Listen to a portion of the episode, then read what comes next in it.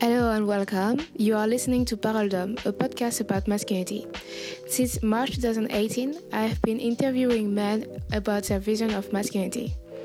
Although the other interviews were in French, the following podcast will be in English, as you guessed. This week, I talked to Augustine about masculinity, obviously, and we had such a great conversation. I'm sorry for the background noises, but I hope you will enjoy this podcast as much as I did.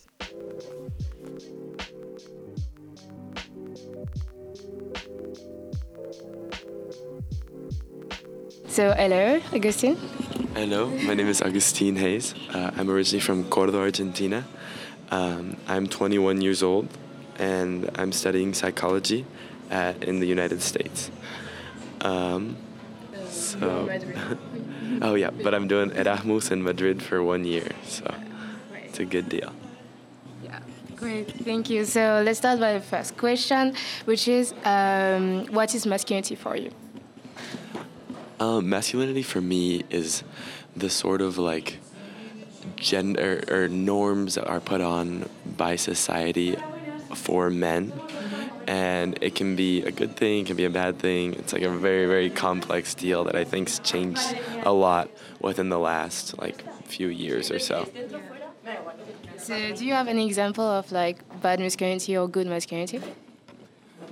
Um, I think bad masculinity could be when men push each other and have a lot of peer pressure to do bad things, especially um, because I study in the U.S. I see this within like fraternities, and they like push each other, and many times it ends with like sexual assault um, or like drinking so much that they like pass out. So it's like it can be a really really bad deal. That's when it's like toxic masculinity, but masculinity can also be an alright thing when it like gives you guidance on like how to do things maybe. Um, I, I think that like gender is a, a made up social construct but at the same time it can like help you in the world. You know it can help you make decisions. It can help you do things at the same time especially if you have a good role model. So do you have any role model like when you were growing up or right now? It can be like a superior or whatever. Um, yeah, when I was growing up, I definitely had like my dad, but he like worked a lot, so I didn't like see him way too much. But like, I don't know, just kind of like a lot of like guys in my life or like that you see in like pop culture and stuff.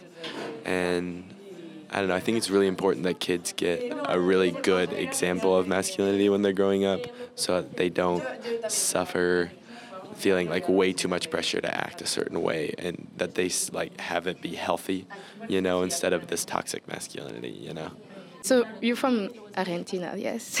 so do you see any like difference between like how masculinity is portrayed in uh, the U.S. or and in uh, Argentina and in Madrid? Do you see a difference? Yeah, definitely. Um, in Argentina, there's definitely like a Latin American like machismo feeling where masculinity can be very intense. Um, it can be like associated with like your ability, so like how good you are at soccer and stuff like that. So that's kind of annoying and really intense.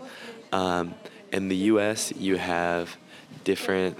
Uh, well, and in Argentina, that varies very much on where you are as well. So like if I were to have grown up in the city in like Buenos Aires, then I would have a very different view of like what masculinity in the country is like versus in the country, which is where I grew up. So I think that just depends.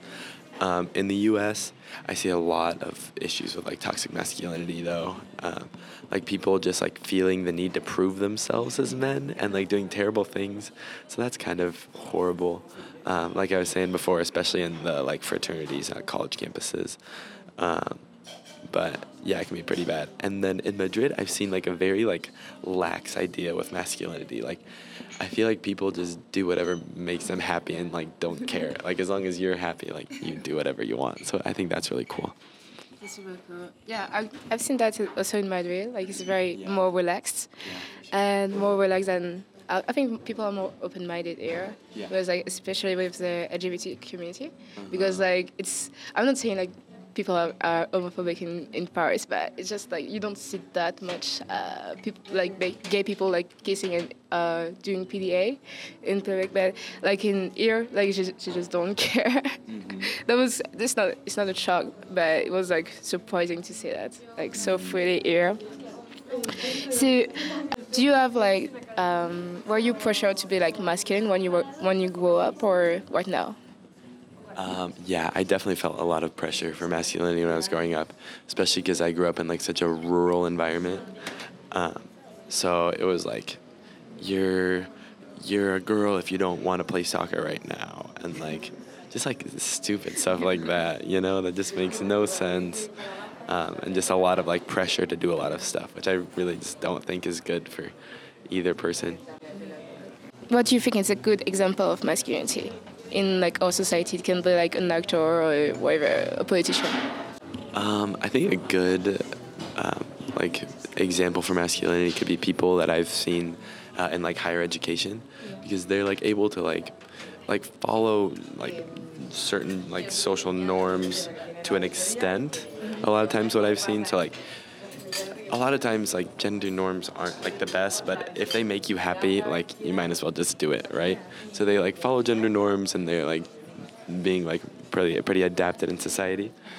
Um, but at the same time like able to be like sympathetic sensitive um, focus on like issues that can be deemed um, feminine as well and it's like not a big deal um, so i think that they're like they've been good examples as far as what i've seen so, do you think uh, masculinity and femininity are opposed or just complementary thing in life?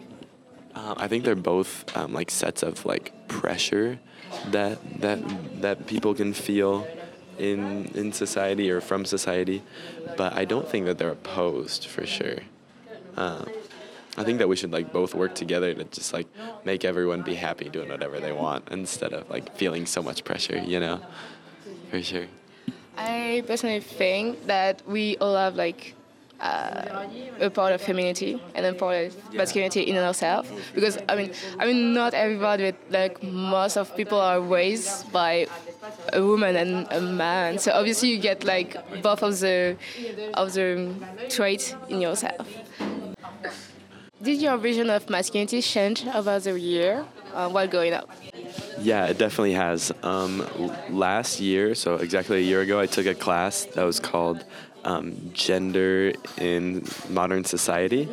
And so that made me realize like just how much of like our ideas of like how we have to act and like as far as being a man or a woman are affected by society and how that's like not necessarily like how it has to be because it's like a, a like made up deal. So my idea of masculinity changed so much then and I realized how much more flexible it is. Like you can, I mean, you can literally be a man and do whatever the heck you want, you know. So it's like, and like some people are born not biologically a man, but they like if they feel like they are a man, then they should be, you know. So that's that changed my opinions on that a lot, and I think that it'd be good if more people in the world had that sort of like change and learned about that stuff. So, yeah. So, uh, can you explain more what is it in this class, or? Yeah, so we read a lot of uh, this textbook that ta- that pretty much just like di- dissected different parts of like how society affects our view of like gender and like ways that gender has like shown itself uh, like in our lives and like in that pressure and how it's not good. So. Would you recommend uh, to anyone to take this class or yeah? Definitely, I think everyone should take a class about that. Like makes you like have a better view of like sexuality and gender and like just learn more about the whole topic in general because it's something that affects us all, you know, and like can really make you more of a real person. you have uh, an opinion about how men are portrayed in like our society, like in the media or film, uh, series, whatever? Yeah, it's like I think it's pretty unhealthy the way men are portrayed a lot of times in like popular culture because it's like the man has to be like this perfect tough dude that doesn't show emotion that like has to be like great at everything and like super supportive and stuff when like no one's like that in real life you know? Like nobody. So that just like makes these like unhealthy expectations and pressure for people which is just not good and i think really needs to change do you see any portrayal of uh, good masculinity uh, in like the last series of movies or whatever? Um, I this is gonna sound kind of corny, but I watched the show Modern Family, and I think that like Phil from Modern Family is kind of a good like like example of masculinity because he like shows his like both masculine and feminine side. He shows emotion. He like shows like interests and like what it's like to like be a very very good like father and supportive father. So I think that is a good portrayal of masculinity. Uh, that's like more like a real person, which is so important, you know. So it's a good deal. Okay. So, do you have a moment where you realize you were a man in your life? Not necessarily. I feel like I just always like knew, you know, and then like once you get old enough that you're like making your own decisions, you're like, whoa, I'm like actually an adult, you know. But I think it's, yeah, it's a tough, it's a tough transition from like, like childhood or like adolescence to like adulthood, you know. But it has its good things and its bad things. But yeah. Do you have any insecurities, and do you think they were uh, influenced by the way men were is portrayed in the in uh, the media? Um, yeah, I definitely have insecurities, and I think a lot of it has to do with like our just like popular like our culture pretty much, and and just society and their view on stuff. Like because I'm gay, so it's like different you know it's like not exactly like that perfect hegemonic male you know? So like that's something i'm kind of insecure about not being like the perfect example of masculinity. But i'm trying to yeah i'm trying to get over that. Like cause who cares you know? Exactly exactly. As long as everyone's happy. And i think that needs to change anyway that perfect ideal so yeah I always wonder, do you think men are as influenced uh, about like Instagram, for example, as women can be, especially like young men? I think that we definitely can be, but from what I can tell from like women that I know, it's not as much because while we still like compare ourselves uh, like amongst each other, I don't think it's as much as women tend to. Because we have more of a like take it or leave it attitude many times. Like i don't want to like generalize for anyone and like everyone has a different experience you know but like from what i've seen it tends to affect women more than it does us. Uh, but that's not to say that it can't affect someone more or less. Uh, I know it's like affected me for sure. Like you start like creeping all these people with like incredible lives and like like perfect everything that travel all the time and you're like what? But like you know i think it tends to affect women more. That's just the trend. So um, uh, we know like for sure that men in their 40s 50s like middle-aged uh, men are more likely to commit suicide and actually succeed at doing it.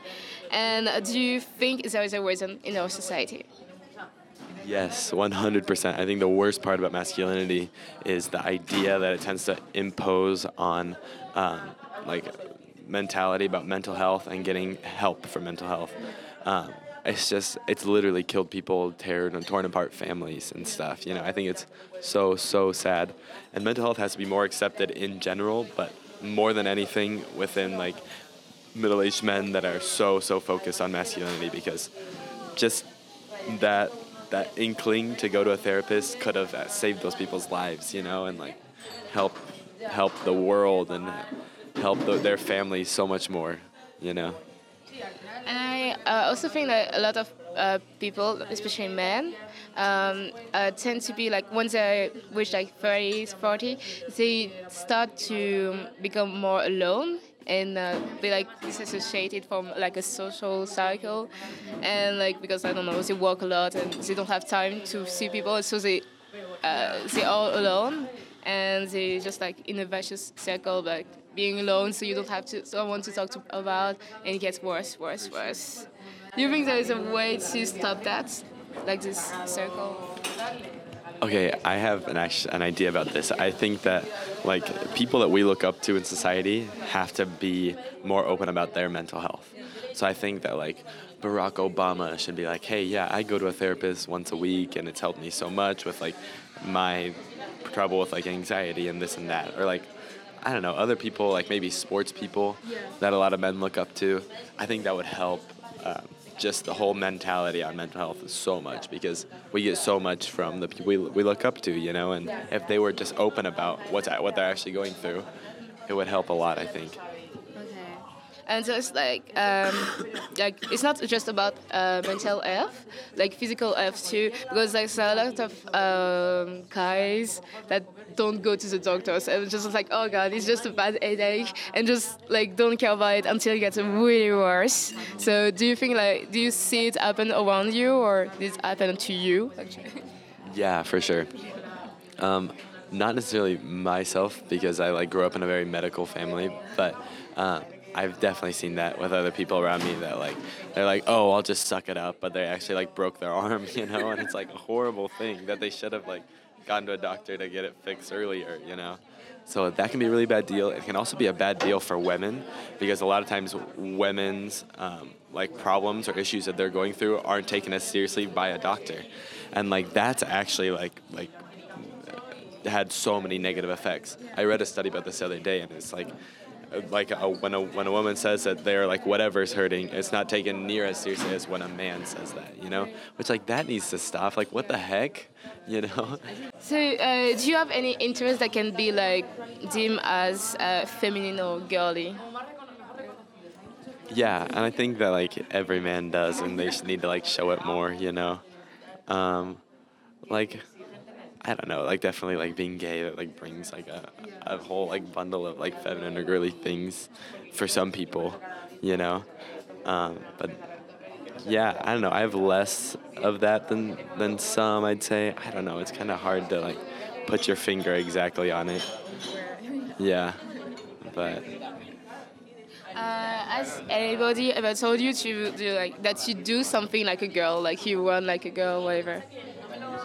Yeah, for sure. I mean, like when I was growing up, there's like so much bullying, you know, like especially in like Argentina because there's like so much pressure on masculinity. It was like, oh, you play soccer like a girl or you run, you know. It's like I don't see why that's a bad thing, first of all, and then it's like just just a dumb dumb set of social norms that nobody needs, especially not from a young age, you know but yeah, I definitely went through that, and especially like bullying with like being gay and like having a different sexuality.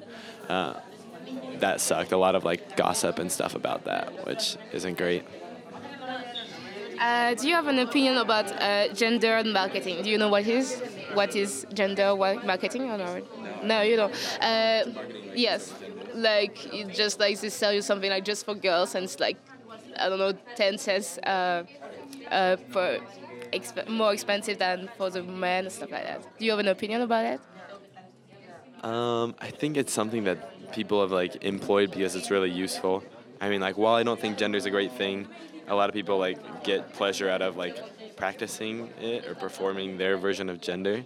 So like if my version of gender means that I'm more into like the color blue, like I think it's just natural that they're gonna like make more blue shirts or whatever, you know, and like vice versa.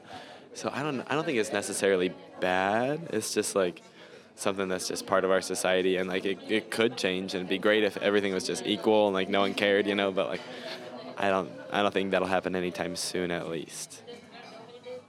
I used to get uh, not upset but like quite offended by it at 1st mm-hmm. but now I just think like it's just marketing. Like, I mean, you do you do need a target to market something. So if it's woman, it's woman. If it's man, it's man. I mean, it can be like equality, like gender equality, you know. But at the same time, who cares? I mean, nobody forced you to buy the thing, so whatever. and do you have an opinion about men and makeup? Um, I don't necessarily do it, but I think everyone should just do whatever makes them happy. Like some I know like a few men that absolutely love it, and like every time they go out, they like put a little bit on, and it like makes them more comfortable. So like, why not do it? It's a fun, cool deal. Express yourself a little bit. I think it's great. So, what is your first impression of feminism, Harry? Um, so my first impression of feminism was that it was a negative thing, um, which that it was like when people are going too far, trying to make women's rights more important than men's, and saying that women are entitled to more than men's, which is unfortunately what I think a lot of people's first impressions are, because there's like a few people that are just like radical feminists and uh, think that way.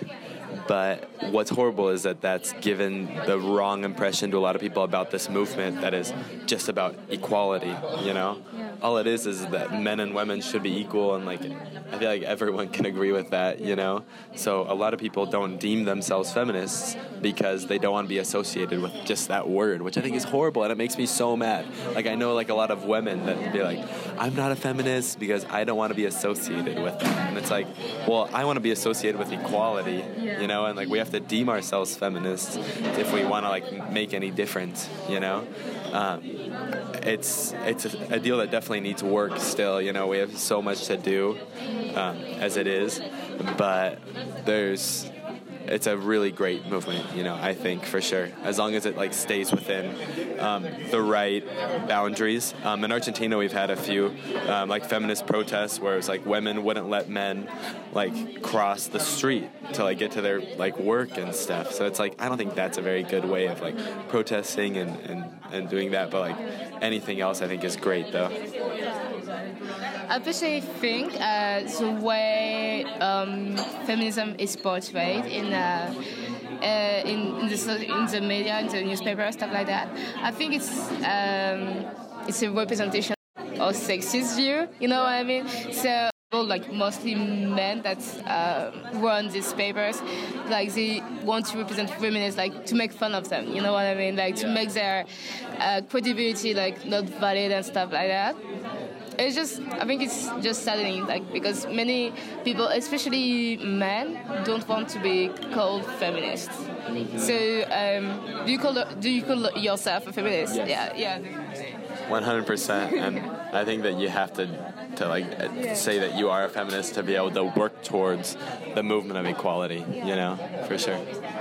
I mean, so obviously, but I see a lot of people that don't call themselves feminists, but at the same time, a very feminist view on this app. But um, I don't know. I don't want to like force them to to have this label, but at the same time, I think know, I think at the same time, I mean, I can't com- convince them. They have to do it themselves. But I think if their action or their what they think is feminist, I don't I don't mind it, you know. Like, it's an, just a great impact on the society, even if they don't say I'm feminist, you know.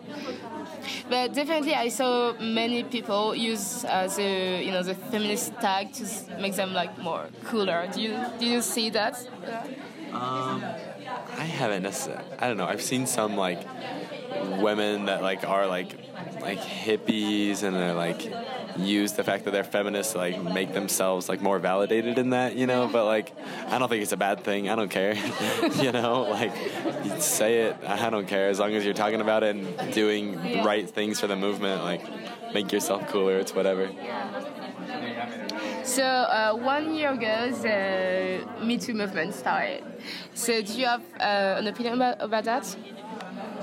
Yeah, that movement was so disheartening because I really learned like how women that I was very close to and I had no idea that they'd gone through these things, uh, what they'd gone through, and like family members of mine and stuff like that. So it was just like so so sad and made me realize how much we have to go still you know uh, in the us it's so present especially with like the case about brett kavanaugh and dr ford.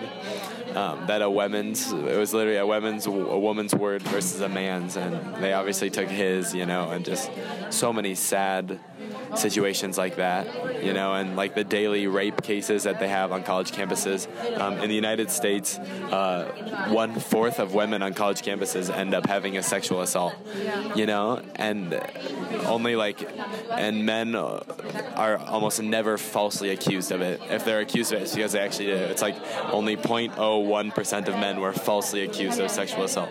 But so whenever a man is actually accused and like a woman makes the the effort to like write him up and he did it you know? And there's like no way that's such a traumatizing deal.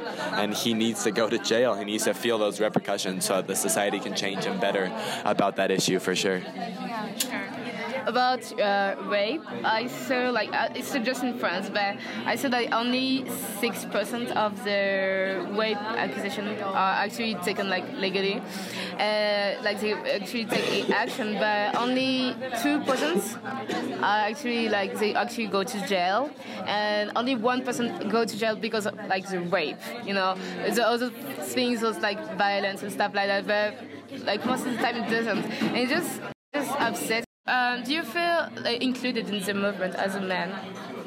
So I definitely feel like I'm still included because it's, a, it's it has to come from both halves. Yeah. You know, like we obviously need a lot of men to be feminists to be able to push that agenda. You know, so I feel 100% included. At first, I didn't when I wasn't informed about what the movement was, but like now that I am, I feel super included. And I like need to include more men. You know about it, like inform more people so we can like get this going for sure. You know. I see a lot of men that didn't feel included in the movement, which I found like it's it's really pitiful to, to hear that because just I mean we really need men to uh, to move forward in the movement and we can't do it with men without men. Actually, it's, I mean we really need them because like they are the one powers. You know, you can we can just do it without them. You know, so if we are like more enlightened and feminist people guys in the government will be much better, but I think we are in our way. Uh, do you think uh, feminism is going fast or it's really going slow, in your opinion? I, from what I've seen, it's going fast because Yeah. we've had a lot of changes. Like since President Trump assumed the presidency, uh, there's like so many women that have gotten out to like fight him. Yeah. You know, in the United States, which I think has been super, super awesome. Um, more women that are like running for political offices that are going to care more about women's issues. You know, so that's really awesome. Um, the fact that in the U.S. we had Hillary Clinton um, be the candidate for presidency is a big deal, I think. Um, and in Argentina, we had a movement called Ni Una Menos, not one less, um, which was a big movement about femicide. Femicides is that a word? Feminicide, yeah. And like equality of women's rights in Argentina, and then that spread throughout the rest of Latin. Not uh, everywhere in Latin America, but it was in like Peru, Mexico, um, Costa Rica. So it's been a really, really awesome movement that's really brought to light a lot of like horrible things that men have been doing to women, like like rapes and stuff, are now being more accounted for and like having more um, backfires for the men. So it's been a really good deal just in the past couple of years, I think. I also think that, but I think a lot of uh, women think it's going slow. But I think, in my opinion, a lot of uh, like you know the law and stuff like that is very going fast. Like it's gone really fast. Uh, I don't know for other countries, but in France it's, it's going fast. But I think the social uh, our culture is not going fast enough. It's not going as fast as the law are being passed. You know Yeah. and it's, it's just uh, annoying to see like some remarks that are being said about like women and just like wow this could be like in the 1950s you know i mean? So i'm pretty optimistic but i don't know. Last question. Is there anything you that every woman should know about men? I think a lot of men feel so much pressure to have to deal with this idea of masculinity because it's at least in like the when I, where I've grown up, it's been like a huge deal. Uh, so definitely, I need to tell women to like be able to look over that and fight those ideals and maybe like inform them um, as to like what a better way of looking at things would be Yeah. that puts less societal pressure on everyone. Um, so yeah, that and that I think a lot more men are open to like further women's rights than you'd think. You know, I think there's like very very few men that don't think we- men and women are equal. You know, so like we've just got to inform and like use the people to to really push that agenda and really make things better. thank you so much for the interview